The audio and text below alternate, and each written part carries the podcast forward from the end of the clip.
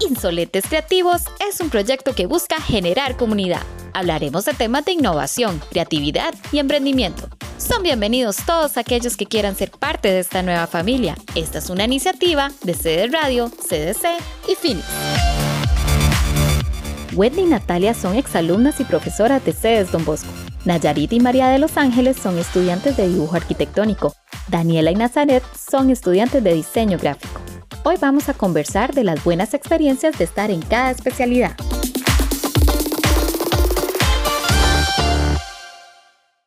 Hola, hola, insolentes creativos. Nuevamente les acompañamos Leo, Roge y yo. ¿sí? Para el capítulo de hoy vamos a hablar que tenemos para gustos colores. Hemos invitado a Gwen y a Natki, que son profes y exalumnas de Don Bosco, a Naya y María de dibujo arquitectónico, a Dani y a NASA de diseño gráfico. Entonces les damos una calurosa bienvenida y un agradecimiento por acompañarnos hoy. Jorge. Gracias, Chir. Efectivamente, bienvenidas a las invitadas de hoy y unas invitadas muy especiales con las que estaremos conversando sobre diseño y dibujo. Leo. Bien, eh, pues bienvenidas a nuestras invitadas. Hoy tenemos seis mentes que se atreven a más. Entonces, pues muy contento de poder tener la compañía. Ahorita queremos ya conocer las voces de cada una de ustedes. Le doy primero la palabra a Gwen. Gwen, contarnos un poquito quién, quién sos, qué hacer y después pasamos a donde Nati y ahí después donde las Hola, un gusto saludarlos. Eh, primero agradecerles por el espacio y, por invitarme. Soy profe de diseño gráfico hace 15 años en el técnico Don Bosco y exalumna de, de diseño gráfico también del cole cuando estábamos en San José. Muy orgullosa de todo este tiempo y un gusto para servirles. Vamos dándole la bienvenida entonces a María. María, contanos de vos. Eh, hola, eh, un gusto estar aquí. Yo soy estudiante de dibujo arquitectónico y ya estoy en la generación sexto año. Naya, contanos de vos. Un gusto estar acá con ustedes compartiendo este ratito. Eh, yo soy Nayarit y estoy en dibujo arquitectónico en un décimo. Nada. Eh, mucho gusto, muchísimas gracias por la oportunidad de estar acá y poder compartir con ustedes un ratito. Eh, bueno, soy Natalia Castillo y estoy en décimo año de diseño gráfico. Yo soy estudiante de diseño gráfico, en realidad muy contenta de poder compartir este espacio con todos ustedes. Muchas gracias. Nati, si estás por ahí.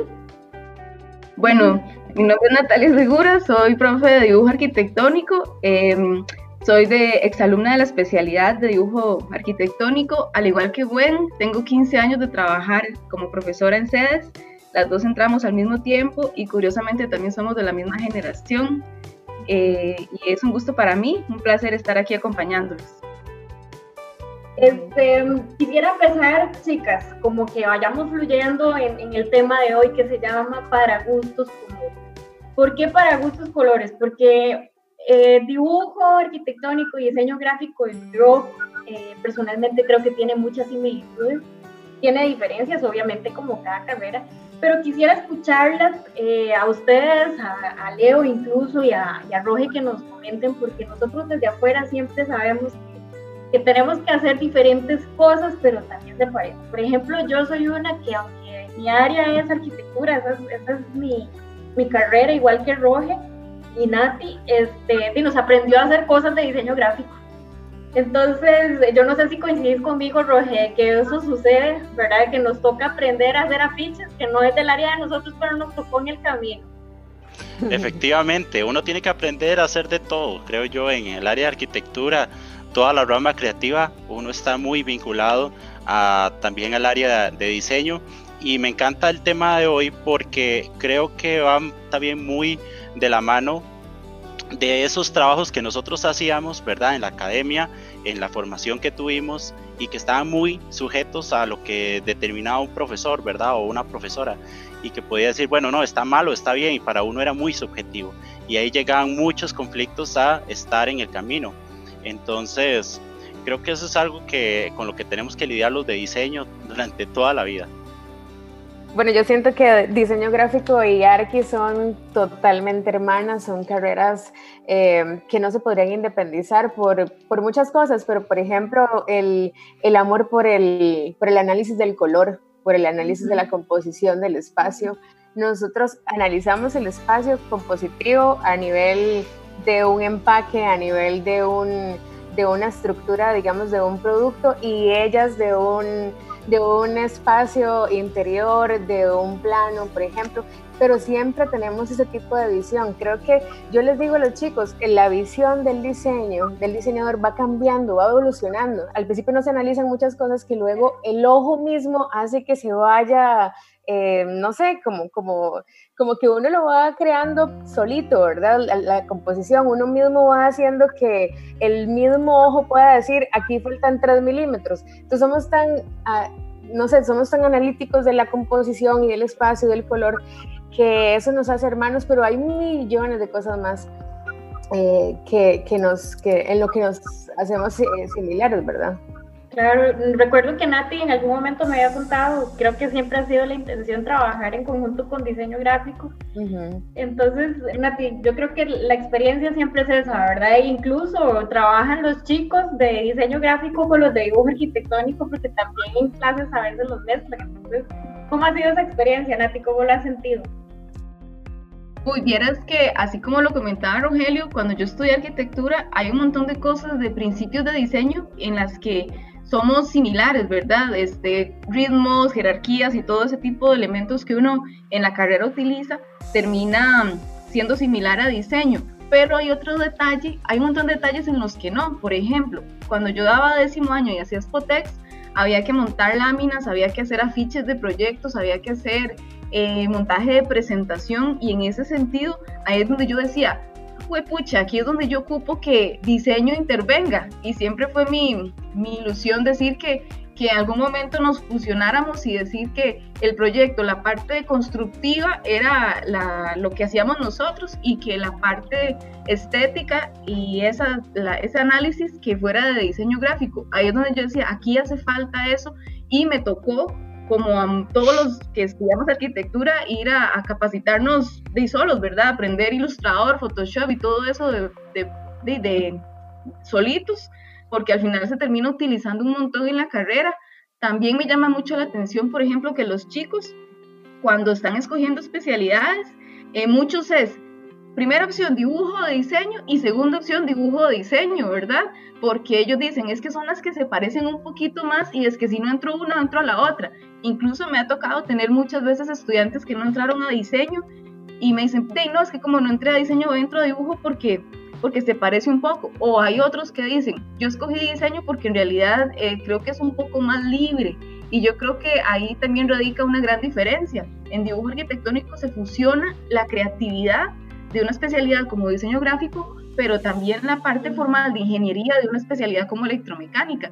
Al final terminamos haciendo nosotros esa fusión y eso va mucho, por ejemplo, con, con la personalidad de las personas que lo escogen. Por ejemplo, yo, a mí me gusta mucho la parte de estructura, de, de hacer ordenado, de, de, que las cosas tengan un sentido, pero también me encanta aplicarle ahí creatividad y que las cosas no sean aburridas. Entonces es esa función de personalidad lo que termina siendo que las personas yo creo que se inclinen por un lado u otro, pero definitivamente de que nos necesitamos mutuamente, nos necesitamos y nos complementamos. Y es que incluso ahí yo no sé si, si, si, alguno este, no va a estar de acuerdo conmigo, pero yo creo que, a lo largo del tiempo, por lo menos eh, en el cole, ahí ustedes hemos visto cómo ha ido evolucionando cada especialidad, ¿verdad? Porque antes en la época de nosotros, a nosotros nos daban AutoCAD y la parte técnica de dibujo arquitectónico, olvídate de ilustrador, olvídate de cualquier otro software que ahora ven los chicos, ¿verdad? Entonces, chicas, para escucharlas a ustedes, participar también para que se animen a irse soltando. ¿Ustedes cómo se sienten en sus especialidades? ¿Cómo, cómo sienten esta, estas similitudes y también las diferencias que nos cuenten ustedes como estudiantes? No, ya escuchamos la versión de las profes y como profesionales, pero ustedes como estudiantes, ¿cómo se sienten? Yo, yo voy a decir algo, yo voy a decir algo, definitivamente que se complementan, las dos carreras se complementan. Y, esta, esta pregunta que le está haciendo Shir me, me, encanta porque para estar en estas carreras y en esta especialidad, definitivamente hay que tener amor a lo que uno se dedica.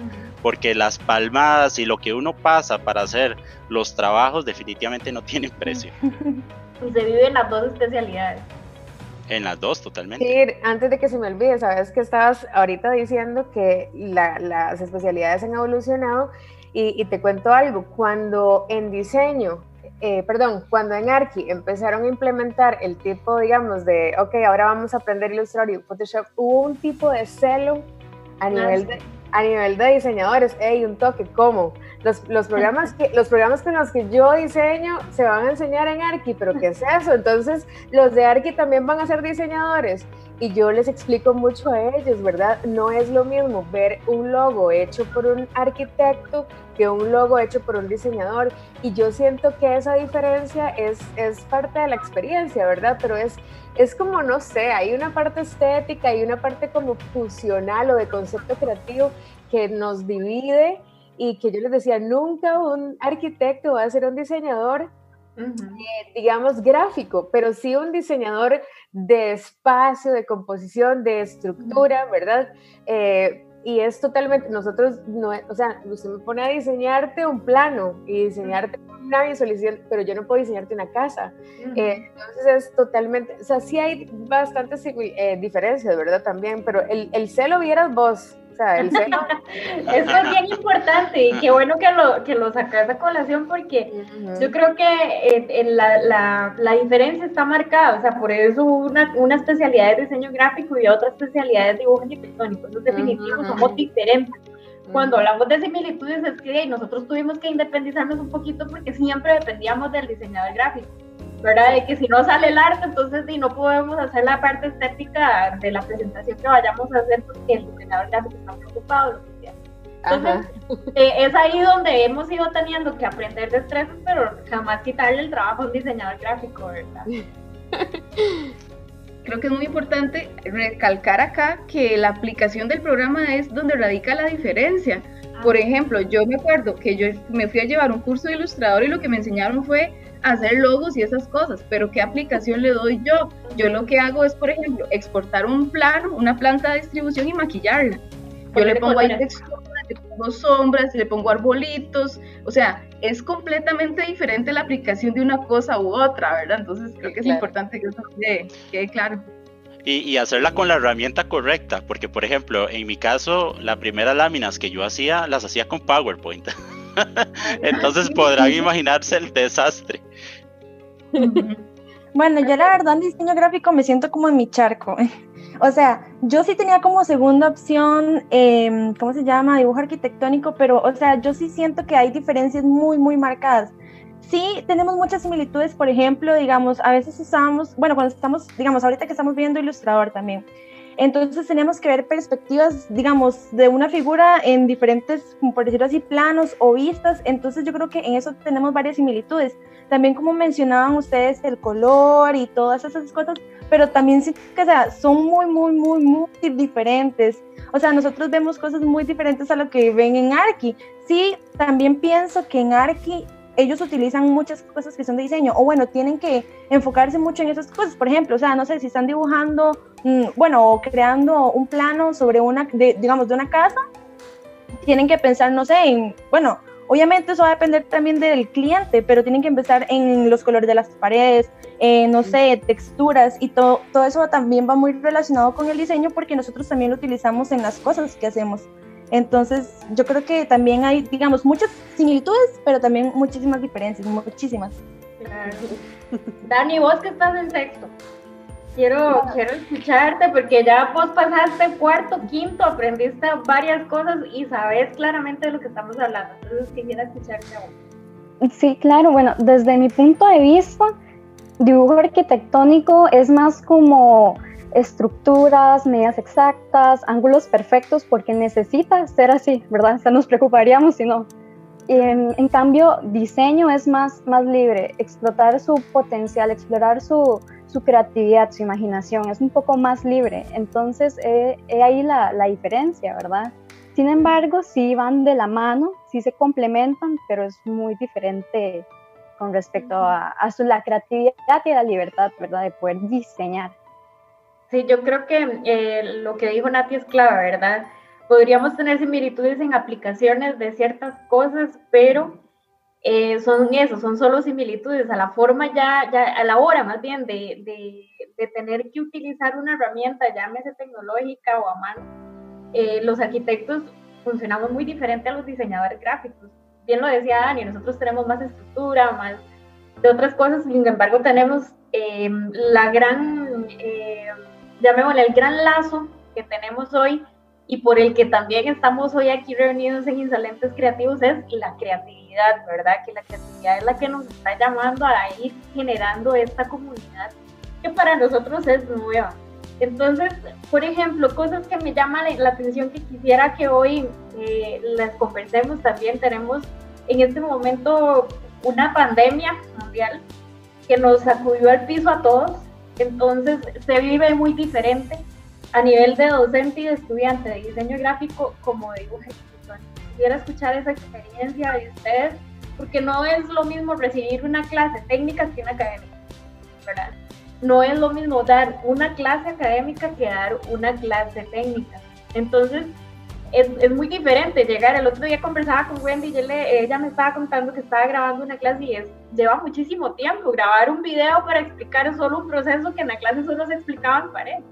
Entonces, cuéntenos cómo ha sido la experiencia de los dos ámbitos, profes. Yo considero que este, ha sido bastante diferente y todos hemos tenido que adaptarnos de una u otra forma, ¿verdad? A todo lo que está sucediendo.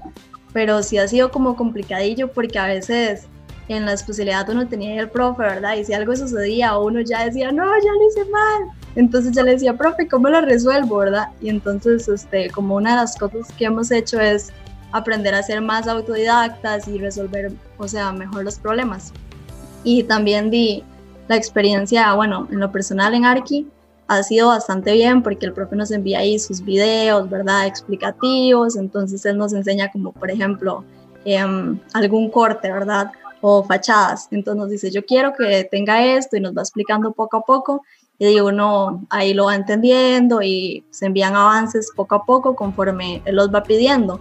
Entonces yo no he sentido que sea como una carga, además de que es algo que me gusta, pues y no ha sido como más complicado que en la especialidad.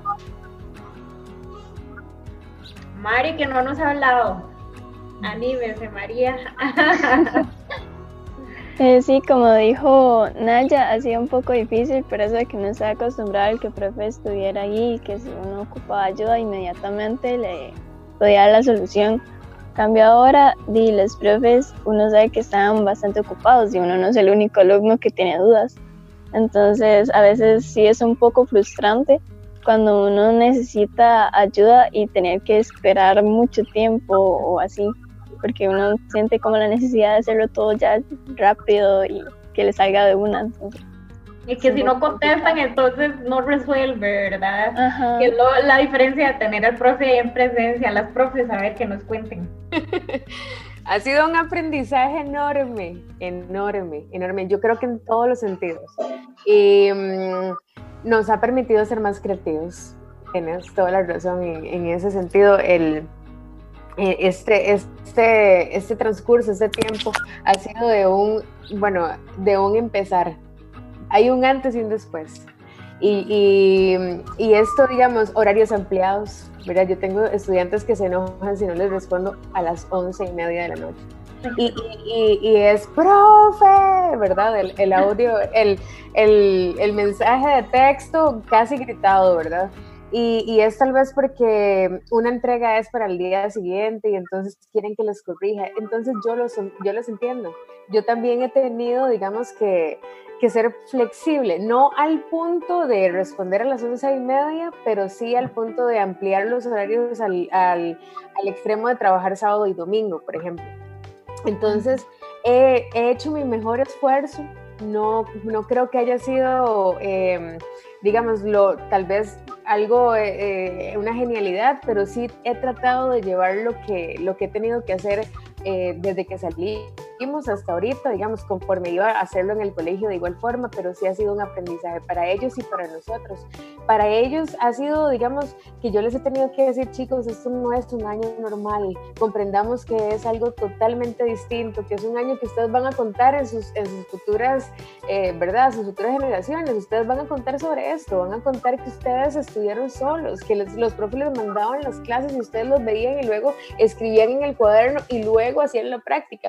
O sea, ese tipo de cosas, digamos, nos ha enseñado a todos, pero para un adolescente debe haber sido algo sumamente complicado. Igual que para una mamá, por ejemplo, ese es otro tema, pero para un adolescente debe haber sido bien complicado. Entonces yo los entiendo, yo los entiendo cuando se frustran, cuando sienten eh, tristeza, cuando se sienten mal porque no estoy corrigiendo en el momento en el que ocupan, pero ha sido un aprendizaje. Ellos han, han aprendido a entenderme y yo a ellos. Bueno, Nati. Ok, bueno, sí, la pandemia nos obligó, al menos a mí, yo creo a todos, a un replanteamiento completo de lo que teníamos pensado hacer con ellos. Yo, por ejemplo, ya tenía listo el año lectivo, tenía planeadas todas las actividades, en qué momento iba a ver qué temas y de qué manera, planeando actividades muy lindas, que lamentablemente de todo se cayó. Y mientras uno estaba en la casa en las primeras semanas tratando de asimilar la nueva realidad, y ver que los chicos empezaban ya a decir, es que me dejan muchas tareas, es que no logro salir con todo, es que ya ahora tengo que también ayudarle a mi hermanita de la escuela, ahora tengo que ayudarle a mi mamá con el oficio y un montón de cosas, eh, eso a mí me ayudó mucho como a sensibilizarme y decir, pues pucha, si a mí me está costando adaptarme a esta nueva realidad, ya que soy una adulta, ahora todavía más a un chico, a un adolescente, aunque yo doy sexto y ya son adultos, todavía están empezando, son, son chicos muy jóvenes. Claro. Entonces eso, como lo decía Gwen, me ayudó a darme cuenta que ellos em, no podía ser, no podía ser la misma profesora que siempre eh, había sido. Que si digo una fecha de entrega, esa es en ese momento y listo. Esto me obligó a mí a incluso decirles a ellos, chicos, hay que hacer este trabajo. ¿Qué les parece esta fecha de entrega? ¿Cómo lo ven? Porque como ellos tienen tantas materias y tantas cosas, entonces, a ese punto he, tenido que llegar para que ellos hagan el trabajo y lo más importante para mí es que ahora no es hacer el trabajo por hacerlo, es que em, sensibilizarlos a ellos, sobre todo que están en sexto, que lo que están haciendo ahorita no es por una nota, no es por un título, porque ya eso eh, dejó de ser importante. En este momento lo importante es aprender, repasar, sacar vacíos de temas, porque voy a ir a una práctica profesional. Y María no me deja mentir. En una reunión que, que tuve con ellos con, con, respecto a una entrega de un trabajo, eh, eh, fue, a, fue decirles, chicos, a ustedes la, la, burbuja se les reventó. Lo que les pasaba hasta octubre, que era cuando empezaban práctica, les pasó en marzo. Y eso puede ser muy positivo, puede ser muy negativo. Me puedo echar a morir y decir que injusta es la vida, puedo ver esto como una oportunidad de ahorita ver este tiempo como un proceso de prepráctica en el que me enfrento a mí mismo con lo que sé y con lo que no, porque ya no está ni el profe, ni el amigo, ni el compañero que me resolvía. Y como lo decía Nayarit, ha, sido, ha sido el momento de ser autodidacta. Y díganme si no Chir y, y Rogelio, la arquitectura toca ser autodidacta se quiera o no. El arquitecto es una persona que si le dicen, diseñeme una estación de bomberos, ¿qué es lo primero que tengo que hacer? Ir a conseguirme la ley, para ver cómo es, porque nadie me lo enseñó. Un arquitecto, un dibujante es un investigador. Y esto, para mí, al menos he tratado de enfocarlo desde el punto de vista de que ha sido eh, empezar a aprender esto que les iba a tocar más adelante. Y gracias a Dios puedo decir que, que mis estudiantes, todos, el 100% me han respondido de forma excelente. Y eso me, lo digo porque me hace sentir muy orgullosa, que en medio de esta crisis ninguno de ellos ha botado la toalla. O sea, todos están ahí al pie del cañón por su futuro. Yo creo que hay una, hay una, hay una sincronía a nivel de institución y no sé si a nivel de otros lugares pasa lo mismo, pero hay una, hay una facilidad de la resiliencia, ¿verdad? En la que todo el mundo se adaptó. Fácil no fue, porque, bueno, Leo, Roge y yo, que estamos con este proyecto del podcast de Insolentes Creativos, les puedo decir que em, hicimos una, una linda y fue muy fácil. Yo no les puedo decir, ha sido muy rápido. Desde el momento en que hicimos la propuesta hasta el día de hoy, estamos grabando el cuarto episodio, fue todo muy rápido. Pero eh, es parte de todas las cosas que ustedes están diciendo. Tuvimos que aplicar creatividad, resiliencia, adaptarnos al cambio, porque probablemente si ahorita no estuviéramos en media pandemia estaríamos grabando esto allá en sede, en presencia, no estaríamos en Zoom. Que Zoom y todas las herramientas de reuniones virtuales han sido esenciales para esta época. Entonces hemos tenido que irnos adaptando. Dale, Roger. No, y yo creo, Chir, que si no hubiera sido por, digamos que esto mismo nos obligó a hacerlo así de rápido, yo creo que sin pandemia, haberlo hecho presencial no hubiera salido tan rápido. Eh, muchas cosas han ayudado mucho y, como está diciendo eh, Nati, definitivamente que uno tiene que ser autodidacta.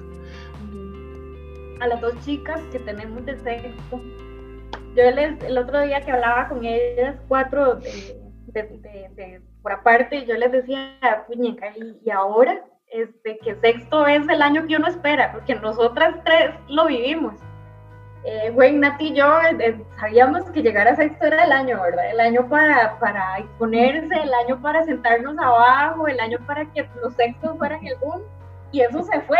Entonces, quiero escucharlas a ustedes, que nos cuenten, porque sí, me decía Dani el otro día, y era, era el año para rajar la camiseta. Cuéntenos, chicos. Sí, en realidad ha sido todo un reto llevar este proceso virtual, que ahora la modalidad es que el profe nos responda hasta una hora después, dos horas, entonces es un poco frustrante también y saber todas las actividades que venían este año y todo, pero de ahí tocó. pero seremos una generación que como ustedes dicen, más autodidactas, ya estamos más preparados para el mundo, porque queramos o no, así va a ser en un futuro también. Realmente así es en la calle. en la calle nadie te dice nada, definitivamente. Bastante difícil, no solo por las clases, sino también porque, por ejemplo, yo desde séptimo, que estaba en el cole, yo soñaba con mi mejor amiga el día de los gemelos, de vestirnos iguales y así, y ya son cosas que nosotros no vamos a poder vivir. Sí, pero este, hay algo que, que acaba de decir Dani, y es que van a ser la generación marcada, ¿verdad? Y es marcada positivamente de que salieron adelante aún a pesar de ahí es donde está la resiliencia, ¿verdad? Es decir, bueno, me quedé estancado, no aprendí, no quise mejorar nada o salí adelante. Hay algo que, que hemos conversado mucho durante todo este ratito y es que eh, el, el, el, ser autodidacta ha sido clave no solo para estudiantes, sino para profes. Eh, yo le decía a alguien hace poco, yo que estuve detrás de la academia del CDC, costaba mucho que la gente quisiera adaptarse a modalidades en línea ¿verdad? A llevar cursos en línea porque estaba ese pánico de, ¿y a quién le pregunto? Que yo creo que lo tengo ahí, pero si no lo tengo, ¿a quién le pregunto? Entonces, creo que esto va a ayudar mucho también a modificar la forma en que estamos dando clases, ¿verdad?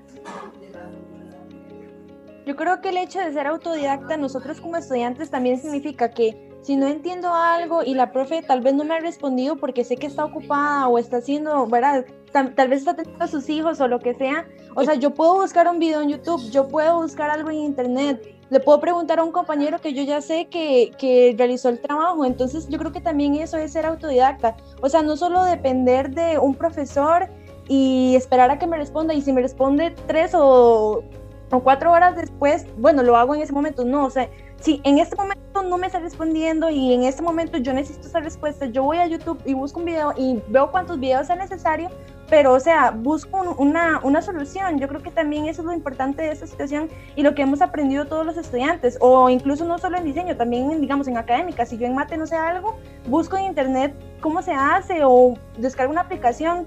Eso es importante y entonces yo creo que ahí también comenzamos independizarnos un poquito más de los profesores, de que no tienen que estar a la par de nosotros. Al menos nosotros en cuarto, digamos, cuando comenzamos, antes de la pandemia, estábamos haciendo cosas más manuales, no estábamos usando programas. Entonces, digamos que el adaptarnos de usar, digamos, a comenzar a usar un programa no fue tan difícil porque lo comenzamos a usar cuando ya estábamos en media pandemia. Entonces, digamos que ya no, nos estábamos acostumbrando, no era como que tuvimos un cambio radical ahí en el que estábamos viendo un programa en clase y luego se nos cortó todo, entramos a pandemia y entonces ahora la profe nos está viendo videos y ya yo no le puedo preguntar no, sino que nosotros comenzamos como con ese proceso cuando ya estábamos en la pandemia. Entonces yo creo que eso fue un beneficio que nosotros tuvimos al menos en décimo en diseño gráfico. Estas son las notas creativas del podcast de hoy. Dibujo arquitectónico y diseño gráfico tienen muchas similitudes. Tenemos que aprender a hacer de todo, respetando la especialidad hermana. Análisis de color, de estructuras, creatividad son herramientas que se comparten en ambas carreras. Complementar herramientas y conocimiento. Se fusionan elementos similares y se complementan las formas de trabajo. Por eso es importante definir la línea de trabajo. Adaptación a los nuevos desafíos. Ser resilientes y autodidactas. La idea del podcast es generar comunidad. Entonces, eh, me gustaría escucharles a ustedes ¿Cómo llamarían a ustedes para, para, para generar esa comunidad a sus compañeros? Llámese amigos, llámese compañeros de clase. ¿Cómo llamarían ustedes a las personas a que formen parte de esta comunidad que llamamos insolentes creativos? Bueno, honestamente yo creo que yo este, les comentaría mi experiencia y les diría di cómo sucedió, ¿verdad? El podcast les diría también como que lo escucharan porque así se dan una mejor idea, porque a veces uno le dice a las personas, sí, se trata de hacer esto, las personas como que dicen, mm, no estoy seguro, pero ya cuando los escuchan dicen, ah, sí, qué chiva, ¿verdad? Y se terminan de asegurar como de qué trataba. Y les diría como que di, lo importante es compartir un ratito y hablar con gente, ver personas, aunque sea virtualmente, ¿verdad? Porque en esta cuarentena todos estamos así como en encierro, se podría decir. Entonces, compartir un poco, este, contar un poco sobre cómo son las especialidades, que las personas como que vean más allá de solo el trabajo que se realiza, sino también las experiencias. Yo veo esto como, como una oportunidad, sobre todo para los chicos de tercer ciclo, que están en ese proceso de, de saber qué es cada especialidad. Y mm, esto me parece una excelente oportunidad para que no se llenen de mitos, ¿verdad? De que eh, dibujo es una cosa y diseño la otra, sino que escuchen de la mano de las personas que estamos ahí eh, cómo son las cosas realmente, ya que ahorita y quién sabe por cuánto tiempo no vamos a, a, poder tener las vivencias que teníamos antes en la institución como tal. Esta es una oportunidad para entender qué es cada, qué es cada especialidad.